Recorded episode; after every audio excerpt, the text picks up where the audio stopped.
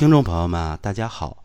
今天这期节目呢，我和大家呀聊一味中药，在我眼里呢，它是一味松筋伸筋的中药。如果我们身上的筋骨为寒湿之气所伤，变得僵硬了、紧张了、麻木了，甚至疼痛了，都可以啊用它来松一松、抻一抻。那么它是谁呢？它就是啊伸筋草。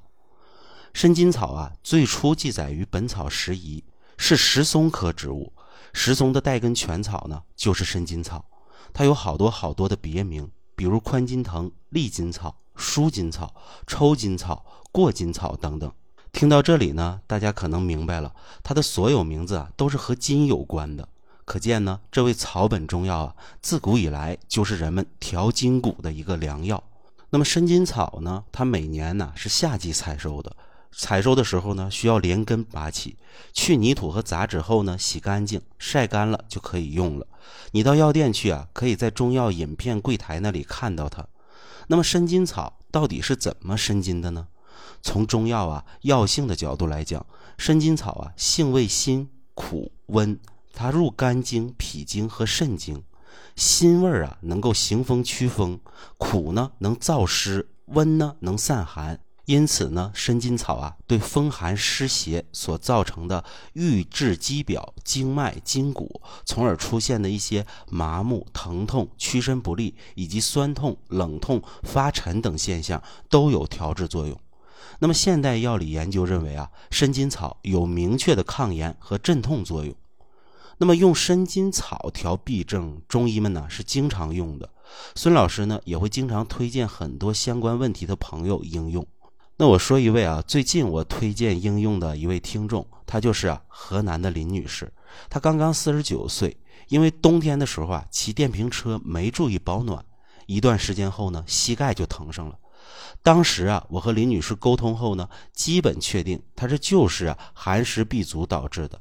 于是啊，我让她预备了一个大木盆，里面呢倒上开水，然后呢把伸筋草煎煮出来的药汁儿兑进去，让她呀用这个汤药泡脚，同时呢用毛巾浸透药汁外敷膝盖，最后啊在腿上缠一层保鲜膜。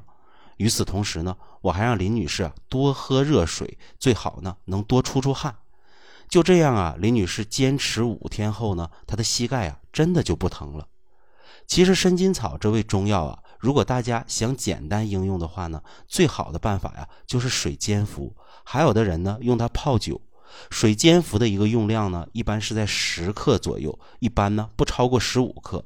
如果水煎服不方便，那就啊直接泡水喝，放在保温杯里，用开水呢反复冲泡，直至啊药味彻底淡下去为止。伸筋草啊，是为数不多的单味中药应用就可以起效的祛风湿的草本。但是呢，单位药应用啊，针对的只能是轻微的风湿骨痛问题，而且年龄不能太大。如果是一些年龄过大的朋友啊，就得配伍一些其他药材了。比如说，年龄七十岁以上的，出现筋骨麻木、酸痛、屈伸不利的同时啊，可能还会有腰膝酸软、浑身乏力的状态。这说明啊，出现了肝肾不足的一个情况，可以考虑呢用桑寄生配上啊伸筋草。桑寄生呢能补肝肾、止痹痛，它和伸筋草搭配啊，一个偏于扶正，一个呢偏于驱邪，也是呢比较合适的。桑寄生呢用九到十五克就可以了。如果呢你的四肢出现游走性疼痛，痛处不固定，这就考虑是啊风邪较为突出。面对这种封闭的问题呢，伸筋草啊配上防风比较好，因为防风呢本身就善于驱风，两者配合呢可以最大程度的驱散风邪。防风啊，我们用五到十克即可。那么血虚的朋友呢，还可以配鸡血藤，因为鸡血藤呢能养血活血，对于血虚又外感风寒湿邪，导致我们筋骨不舒、经脉郁滞的人呢是比较好的。这时候啊，用生筋草十五克、鸡血藤十克就可以了。那么你要是感觉自己的小腿总抽筋儿，走起路来隐痛或者发软没劲儿，走走啊就想休息，那么可以尝试呢用生筋草配上木瓜。木瓜呢，用六到九克就可以了。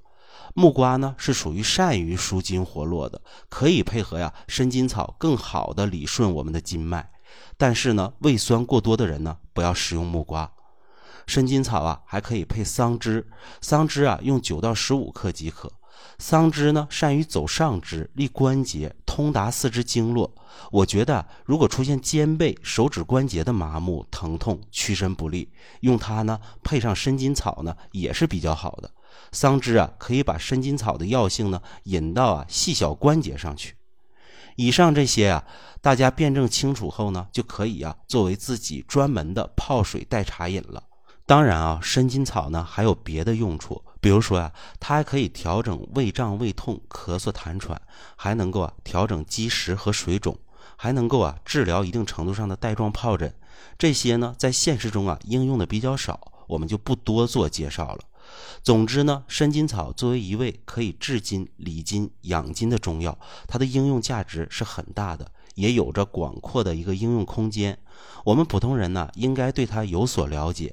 只不过呀，这东西长得太不起眼儿，而且啊，远没有那些名贵药材啊那么声名远播，可以说是啊深藏了功与名，这就造成呢很多人对它呀所知甚少。那么生筋草这个药啊，古往今来一般都认为是无毒的，在常规的十五克以内饮用呢，几乎没有任何的问题。